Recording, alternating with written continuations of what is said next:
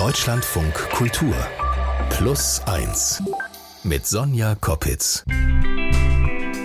Der Wunsch, das klingt so hoffnungs- und verheißungsvoll. Es gibt natürlich bei so einem Wunsch oft einen Haken. Also sollte der Wunsch sich nicht erfüllen, dann kehrt sich irgendwie alles ins Gegenteil.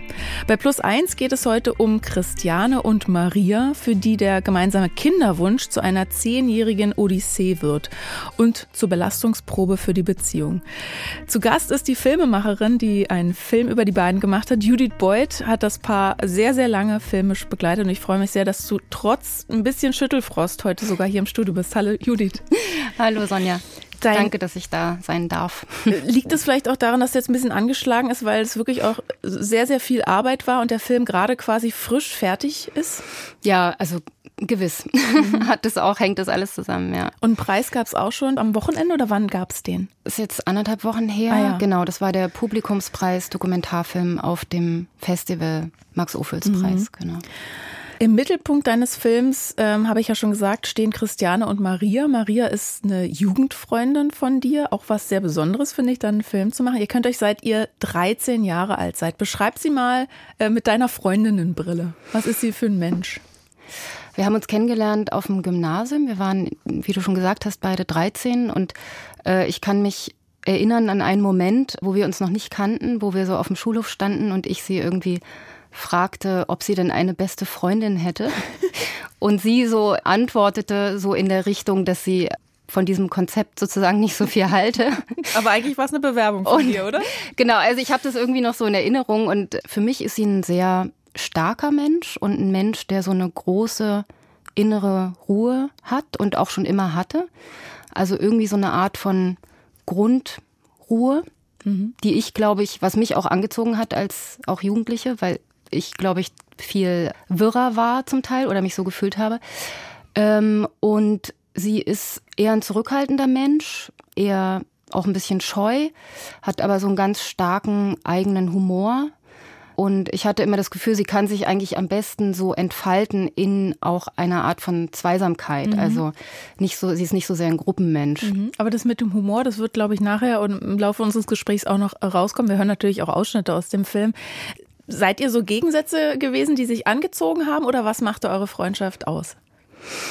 Wahrscheinlich ja. Also das ist ja auch immer interessant, wie man sich selbst wahrnimmt und wie die andere Person einen wahrnimmt. Ähm, genau, und sie hat mich, wenn sie mich beschreibt, dann klingt es so, als genau, wäre ich sozusagen so der Gegenpol von ihr gewesen, irgendwie wilder, ähm, bin mehr auf Leute auch zugegangen und habe mich, glaube ich, mehr getraut und so. Mhm. Genau, ja. Das. Seit sie äh, 17 ist jetzt ja, glaube ich, im Rollstuhl nach einem Badeunfall. Ne? Ist sie mhm. querschnittsgelähmt. Hat das eure Freundschaft irgendwie verändert?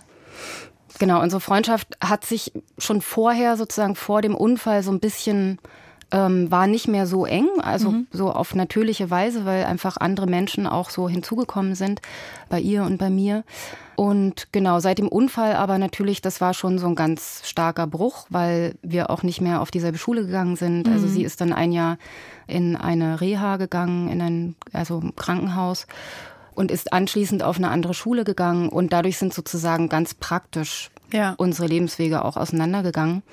Aber ja, wir haben es irgendwie trotzdem geschafft, so die Verbindung zu halten. Und ich glaube, so ein Grundgefühl zueinander ist ist nicht verloren gegangen. Was ja auch was sehr Besonderes ist, weil Jugendfreundschaften, die dividieren sich ja ganz oft einfach auseinander, ne? wenn sich die Wege teilen. Andere Schule oder anderes Studium und so.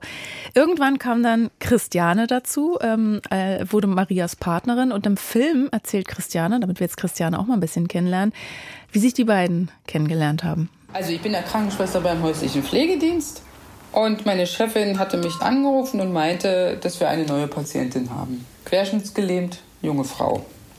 Die Patientin wohnt im Studentenwohnheim. Ich bin mit einem sehr mulmigen Gefühl zu dem ersten Treffen gefahren, da ich mit querschnittsgelähmten Menschen keine Erfahrungen hatte. Ich habe dann Maria auf die Toilette geholfen und ihr die Hose mit einer Schleife zugebunden. Und da meinte sie, das solle ich nicht so machen, sie ist doch kein Geschenk. Ich finde, da kommt schon so ein bisschen der Humor raus, von dem du ja auch schon gesprochen hast. Also Humor scheint in dieser Beziehung eine große Rolle zu spielen, hatte ich den Eindruck, als ich den Film geguckt habe. Es wird viel gelacht, auch in schweren Momenten. Manchmal habe ich gedacht, vielleicht wird auch so eine Unsicherheit weggelacht. Man merkt so eine, aber so eine große Innigkeit zwischen den beiden, so eine ganz tiefe, ja, vielleicht fast schon symbiotische Verbundenheit. Aber es wird am Anfang schon deutlich, dass sie sehr unterschiedliche Charaktere sind, so hat es auf mich gewirkt. Maria ist so überlegter, äh, fragender, Christiane vielleicht ein Stück weit impulsiver, offener auch mit ihren Gefühlen. Wie nimmst du die beiden Charaktere zusammen wahr? Sie sind ja nicht nur deine Freundinnen, sondern ja eben auch die Protagonistinnen deines Dokumentarfilms, die ja hier wunderbar, ich sag mal, funktionieren als Figuren, in Anführungsstrichen. Ich habe sie schon am Anfang auch sehr stark symbiotisch wahrgenommen, also dass sie sehr aufeinander achten und also auch sehr vorsichtig miteinander sind. Mhm. Und ich hatte das Gefühl, dass sich das auf jeden Fall im Laufe der Jahre verändert hat. Mhm. Also das ist jetzt tatsächlich nur meine Wahrnehmung von außen und, und vielleicht ist das auch irgendwie was Universelles, wenn zwei Menschen so lange in einer romantischen Beziehung zusammen sind und zusammen bleiben. Und ja, das ist so meine Beobachtung und das finde ich irgendwie auch toll zu sehen. Also, dass sich jeder sozusagen als Einzelperson so geschliffen, also geschliffen mhm. wurde von den Erfahrungen und vom Leben und dass sie dann trotzdem als diese irgendwie anders in der Welt stehenden Einzelpersonen immer wieder und bis heute sozusagen geschafft haben, auch die Verbindung zueinander zu halten, also immer wieder zusammenzukommen. Mit diesen ganzen Herausforderungen genau. ja auch. Ne? Also der Film beginnt im März 2013, als Maria und Christiane in Halle zusammenziehen. Maria hatte an der Kunsthochschule studiert und arbeitet als Zeichnerin für Animationsfilme und zu dem Zeitpunkt sind die beiden ja schon sieben Jahre ein Paar. Wie kam es dazu, dass du einen Film über die beiden drehen wolltest? Ja, also die Motivation oder so den ersten Gedanken, den hatte ich schon relativ früh. Also wenn ich mich richtig erinnere, war Maria 24, Christiane 32, als sie sich verliebt hatten. Und ab dann habe ich natürlich die beiden auch zusammen erlebt. Und wenn ich so Zeit mit denen verbracht habe, gab es immer wieder Momente, wo ich einfach so Filmszenen gesehen mhm. habe. Also wo ich irgendwie dachte, das wäre irgendwie schön. Also, oder das ist, irgendwas ist da schon da, was mich total reizt. Oder so ein Dialog kann man nicht schreiben. Ja, genau. Also so, das waren so besonders auch, äh, also einfach die Art, wie sie miteinander umgegangen sind.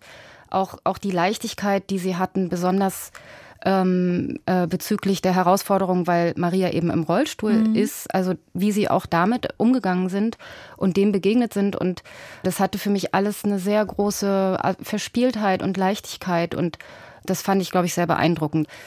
Und das war aber natürlich noch kein Film. So, ist noch keine Geschichte. Also war, war da zu diesem Zeitpunkt, war es quasi nur, sage ich mal, die Liebesgeschichte oder war der Kinderwunsch dann auch schon da bei den beiden? Nee, zu dem Zeitpunkt war das, das habe ich glaube ich auch nicht mal formuliert oder ausgesprochen. Mhm. Das war einfach nur, es kam so ab und zu mir in den Sinn mhm. sozusagen. Und dann aber, äh, ich glaube erst sieben Jahre später haben sie mir von ihrem gemeinsamen Kinderwunsch erzählt. Und in dem Moment dachte ich, ah, das ist sozusagen. Wie, das war dein Klickmoment dann sozusagen als Filmemacherin? Äh, genau, wie die Form oder die Geschichte für eigentlich die Liebesgeschichte mhm. oder die mhm. Beziehungsgeschichte, mhm. die mich im Kern interessiert hat. Welche Vorstellung hattest du dann am Anfang vom Verlauf oder vom Ergebnis des Films? Weil so eine Langzeitdokumentation, das ist ja nichts geschrieben. Du begleitest die beiden. Hattest du aber irgendeinen Plan? Der Wunsch ist eine Langzeitbeobachtung ohne dass wir aber beim Drehen äh, wussten, dass es eine sein würde. Und wir dachten auf jeden Fall alle drei am Anfang, dass die Reise leichter und kürzer werden mhm. würde. Mhm. Also der Kinderwunsch ist dann letztendlich das vordergründige Thema des Films geworden, aus meiner äh, Beobachtung oder aus meiner Sicht raus. Aber du wolltest dich ja auch der Frage nähern, wie man in einer Beziehung mit großen Konflikten umgeht, gleichzeitig die Liebe nicht verliert. Hast du ja auch schon erzählt, dass sich das so interessiert an den beiden. Deine Frage und deinen Blick auf die beiden beschreibst du auch sehr schön in einer Szene am Anfang des Films, wo die beiden im See schwimmen und Christiane, die querschnittsgelähmte Maria, so durch das Wasser trägt. Ihr Einlassen aufeinander war für mich auch Ausdruck einer Art Überwindung des Körperlichen. Ich sah in ihrer Beziehung so etwas wie eine Essenz von Liebe. Und ich war neugierig, wie sie diese leichte Liebe trotz der Gewichte an den Hosenbeinen leben. Ich hatte das starke Gefühl, sie hatten die Fähigkeit dazu.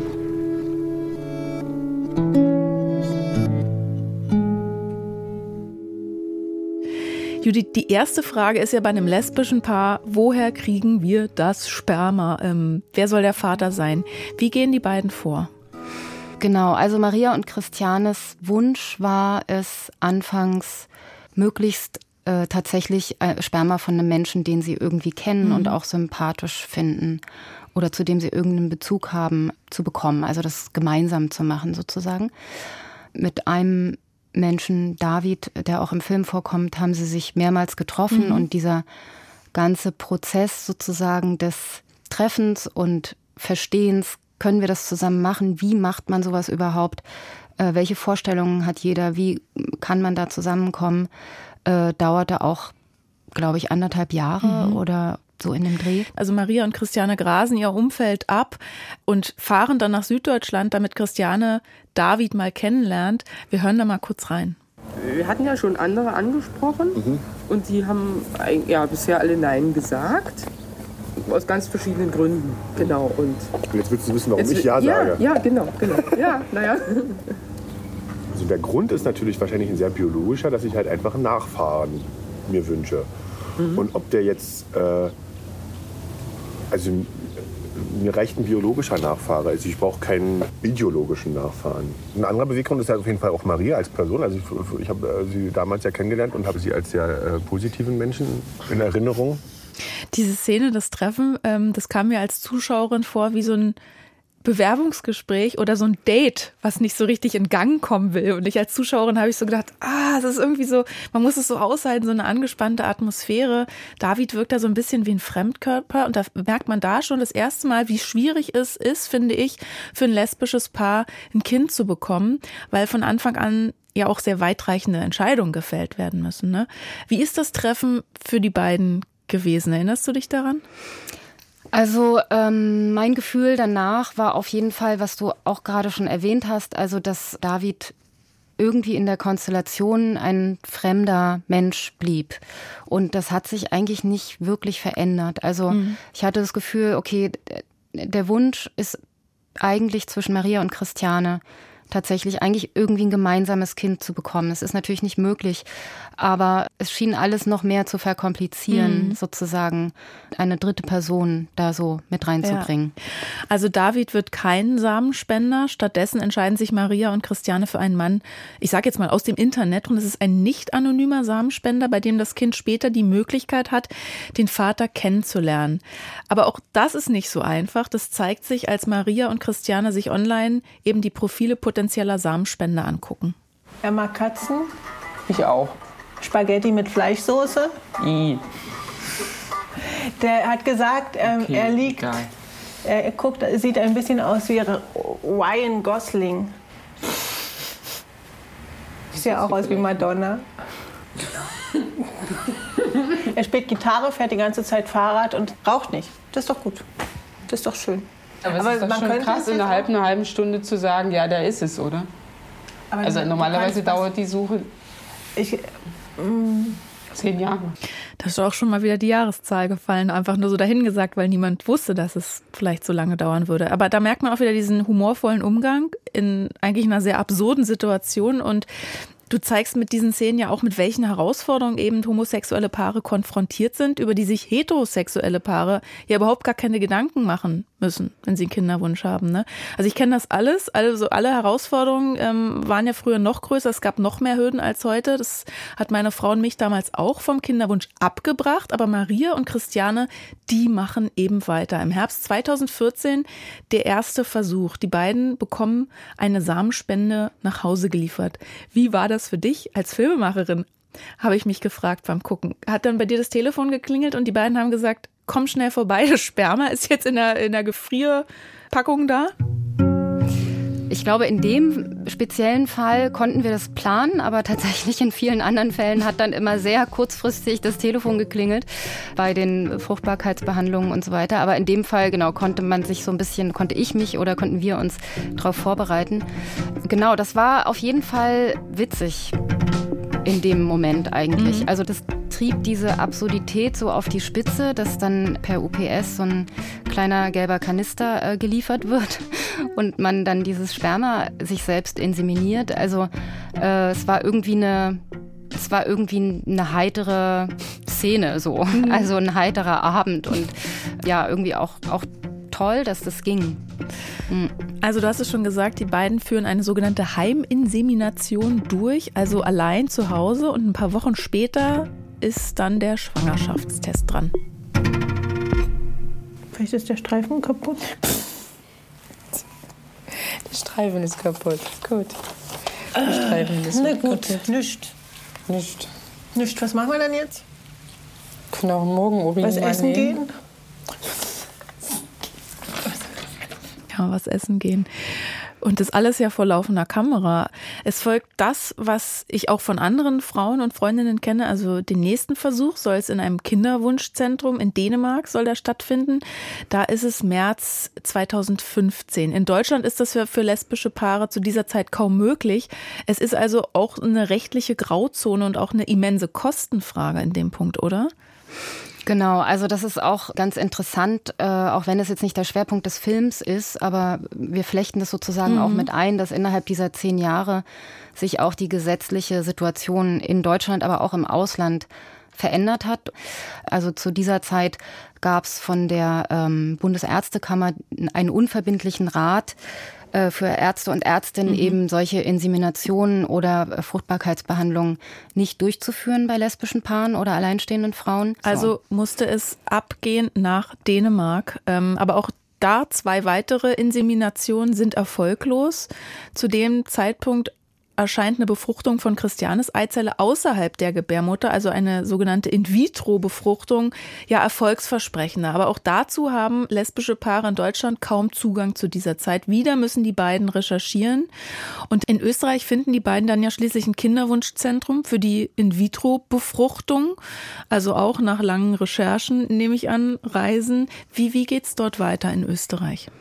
Es sind zwei Reisen eigentlich oder eigentlich insgesamt sogar drei, weil es noch so ein Kennenlerngespräch gab. Die erste In-vitro-Fertilisation dann in Österreich mit eben einem einem Samen von einer dänischen Samenbank, mhm. Krüers, ähm, weil man da sehr viel über den Spender erfährt. Mhm. Diese In-vitro-Fertilisation mündet in eine Schwangerschaft. Das ist im Juni 2016, also drei Jahre nach Beginn des Films. Letzte Woche, da gab es dann das Bild. So, und jetzt dürft ihr raten, wo der Kopf ist. Jeden Morgen beim Kaffee trinken gegen das Licht habe ich dann doch was gesehen und zwar dreieinhalb Kullern. Und Bums machte, machte Maria gleich wieder auf Drillinge, weil drei Kullern zu sehen waren. Genau. Also bei, mir, bei Maria war wieder Panik wegen drei Kullern und bei mir war Panik, weil da nichts drin ist. ist so, oder?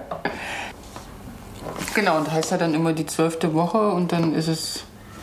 Also die zwölfte Woche ist ja immer so, bleibt bleibt es nicht, bleibt also Ist es dann schon die zwölfte Woche? Ja, ist dann schon die zwölfte Woche. Also da besprechen die beiden ja äh, ein, ein Ultraschallbild, ne? Wo ich auf Ultraschallbildern, ich sehe da immer nur Kartoffelsalat, also dass da drei Cola oder wie viel, was da überhaupt zu sehen ist. Ich musste sehr lachen und man sieht ja auch die Freude und das Glück, vor allem bei Christiane. Da ist Leichtigkeit und, und Hoffnung, das scheint sich was zu erfüllen. Und ich konnte mich da beim Gucken aber gar nicht so mitfreuen, weil ich wusste, okay, der Film, der ist ja noch nicht mal zur Hälfte rum. Und tatsächlich verliert Christiane das Kind kurz darauf. Ich wankte vom Gynäkologenstuhl, wo es klar war, dass es nicht mehr, nicht mehr lebt. Und da war der spontane. Mann, oh. Musst du auch sagen. Ich kann auch nicht so gut. Da war der spontane Ausspruch von Maria, dass wir es nochmal machen. Und es hat mir natürlich in dem Moment geholfen, weil Maria immer meinte, wir machen das jetzt einmal und so weiter und so fort. Und genau.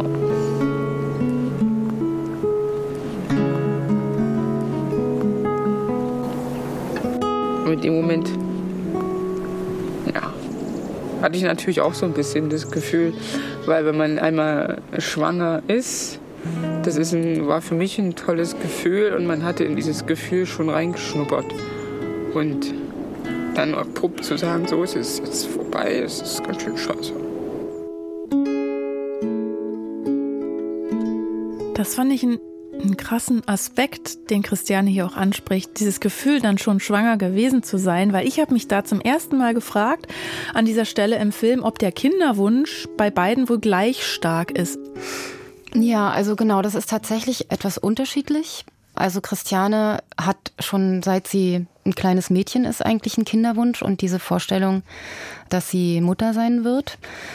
Und bei Maria ist es so ein bisschen anders. Also sie hatte eigentlich nie so einen expliziten Kinderwunsch, wie Christiane den hatte. Also auch was das Bedürfnis sozusagen auch einschließt, dass man auch die Schwangerschaft erleben will und dass man das auch mhm. alles körperlich erleben will. Genau, also bei Maria war das ein bisschen anders. Sie hatte immer den Wunsch mit Christiane, wie sie jetzt sagen würde, ein Kind oder mehrere Kinder ins Leben zu begleiten. Ähm, aber es war sozusagen nicht so explizit körperlich. Mhm. Und noch ein Aspekt ist sicher auch, dass, also wo Maria sich auch selbst nicht so ganz sicher ist oder war, wie der Unfall das auch beeinflusst hat. Also ob sie möglicherweise erstens natürlich total viel mit anderen Sachen beschäftigt war und also du meinst die Herausforderung, die sie eh im Leben hat, dadurch, dass sie querschnittsgelähmt ist, was ja dann nochmal eine zusätzliche ähm, Herausforderung ist, wenn man dann ein Kind großzieht, ne? Genau, und dass möglicherweise auch nach dem Unfall für sie das sozusagen gar nicht so richtig in Frage kam als mhm. Gedanke. Mhm. Aber ich glaube, es ist, also es hat sozusagen verschiedene Facetten und nichtsdestotrotz in meiner Wahrnehmung war der wirklich auch trotzdem ganz anders. Mhm. Also äh, der Wunsch bei Maria und bei Christiane. Es gibt dann eine, eine ganz schöne Situation, also ich würde fast sagen, das war meine, meine Lieblingsszene, wo Maria und Christiane über ihre Beziehung reflektieren und dabei ähm, aber in zwei unterschiedlichen Räumen sind und sich so durch offene Türen irgendwie unterhalten. Und äh, nur Christiane ist in diesem Moment zu sehen. Hättest du das für dich auch alleine entschieden, wenn du jetzt ohne Partner wärst und unbedingt ein Kind willst? Das kann ich gar nicht sagen, weil, weil, weil wir sind schon so. Ich kann, ich kann kein, mir kein Leben mehr ohne dich vorstellen. Wie bitte? Jetzt habe ich das gar nicht richtig gehört. Ich kann mein Leben nicht mehr. Ohne mich denken? Nie, denken kann ich schon noch ohne dich vorstellen. Das Leben ohne dich vorstellen. Du willst es nicht. Na, ich will es auch nicht. Ich, ich kann. Wozu soll ich denn das wollen? Na, ist ja gut. Also da ist wollen und kann ist eins. Jetzt. Ist ach so, ja, jetzt habe ich es verstanden. Das war ein Kompliment, oder? Sowas. Äh, eigentlich sowas wie ein Heiratsantrag. Also Maria ist wirklich sehr, sehr gewitzt. Kann dann schlecht hören auch auf diesem einen Ohr, deswegen muss nochmal alles laut wiederholt werden. Christiane nimmt diesen Witz ja äh, großzügig an.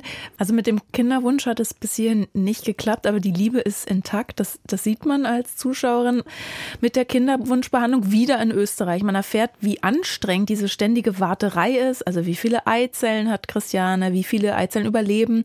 Es kommt dann, kommt dann zu einer weiteren Schwangerschaft. Aber auch das Kind verlieren die beiden in einem frühen Stadium. Haben die beiden mal an einem Punkt überlegt, es einfach sein zu lassen, das zu akzeptieren? Nein. Also an diesem Punkt auf jeden Fall noch nicht. Aber trotzdem entwickeln sich so die Haltungen in unterschiedliche Richtungen. Also Maria zweifelt auf jeden Fall mehr an dem Vorhaben. Und für Christiane ist das ja so wichtig, auch dass es ihr eigenes Kind ist, mhm. also aus ihrer Eizelle und dass sie das sozusagen in sich trägt und, und gebiert. Ähm, und das ist ja sozusagen äh, der nächste Schritt, den sie dann auch machen, ähm, der aber auch sehr schwer ist für Christiane. Und, und das war ein langer Prozess, dass sie sozusagen äh, loslassen konnte dann mhm. davon, dass es, dass sie mit ihrer Eizelle schwanger mhm. wird. Und dann läuft aber den beiden auch irgendwie die Zeit ähm, davon, weil Christiane ist ja mittlerweile dann 46. Aber 2022 ändert sich die Gesetzeslage in Österreich. Da geht eine Eizellenspende unter Partnerin ohne Altersbeschränkung. Sie wollen das da ein letztes Mal probieren. Genau, also es äh, hieß ja schon mehrmals, das war das letzte Mal. Insofern mhm. ähm, war das. Für Hast mich, du auch nicht mehr dran geglaubt? Nee, also das war ähm, genau, das war für mich nicht mehr, hatte keine besondere Kraft mehr. Hast du da eigentlich, Aussage. hast du noch mitgezählt, wie viele Versuche?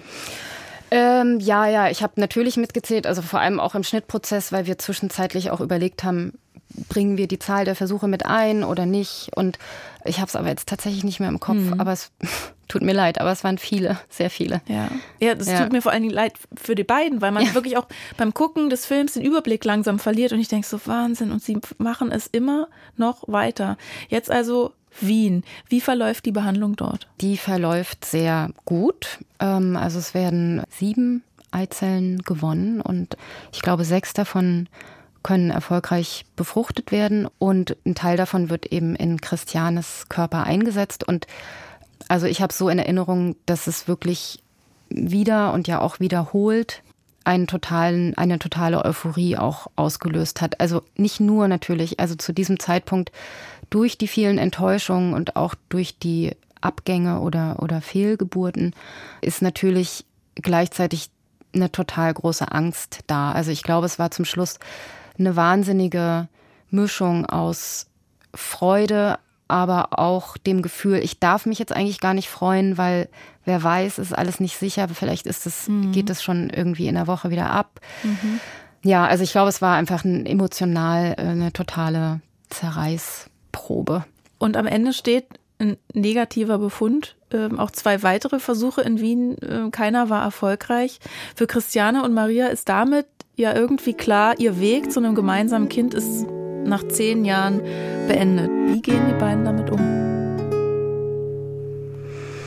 Es ist alles noch sehr frisch natürlich und es ist auf jeden Fall ein sehr langer Prozess. Und wie die beiden dann später auch im Film sagen, wird dieser unerfüllte Wunsch wahrscheinlich sie ihr Leben lang begleiten.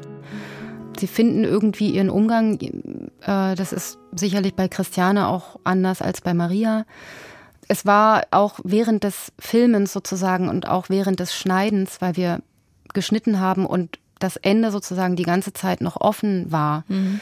und es auch schwierig war für mich und für die beiden zu sagen, wann ist jetzt eigentlich so ein Endpunkt? Mhm. Also und ich so ein bisschen darauf gewartet habe oder gehofft habe, dass ich sowas erspüren würde, so eine Art Endpunkt.